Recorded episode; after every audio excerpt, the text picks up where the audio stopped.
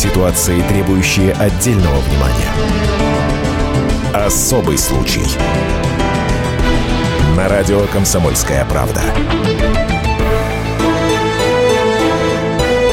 Саратовцы в социальных сетях подняли тревогу. Детей в коррекционном центре «Золотой ключик» привязывали скотчем к стулу и заклеивали рот. Все началось с фотографии, выложенной в Инстаграм. На ней мальчик младшего школьного возраста, обмотанный оранжевым скотчем.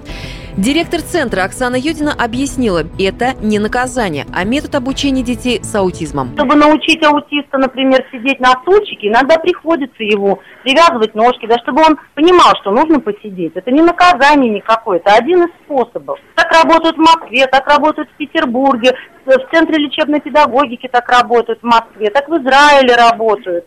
Это не наказание никакое или еще что-то. Руководитель общественной организации родители детей аутистов Наталья Коваценко рассказала, что «Золотой ключик» в Саратове – это одна из немногих организаций, которые вообще помогают детям-аутистам. Однако их методы все же устарели. Действительно, подобные методики использовались.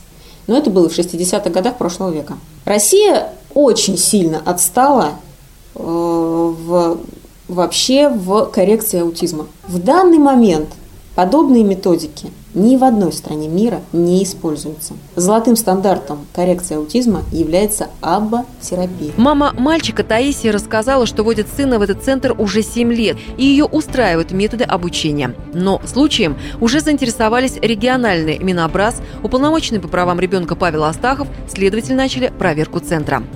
Алла Багали, Наталья Кудряшова, Константин Данилов, Радио «Комсомольская правда», Саратов.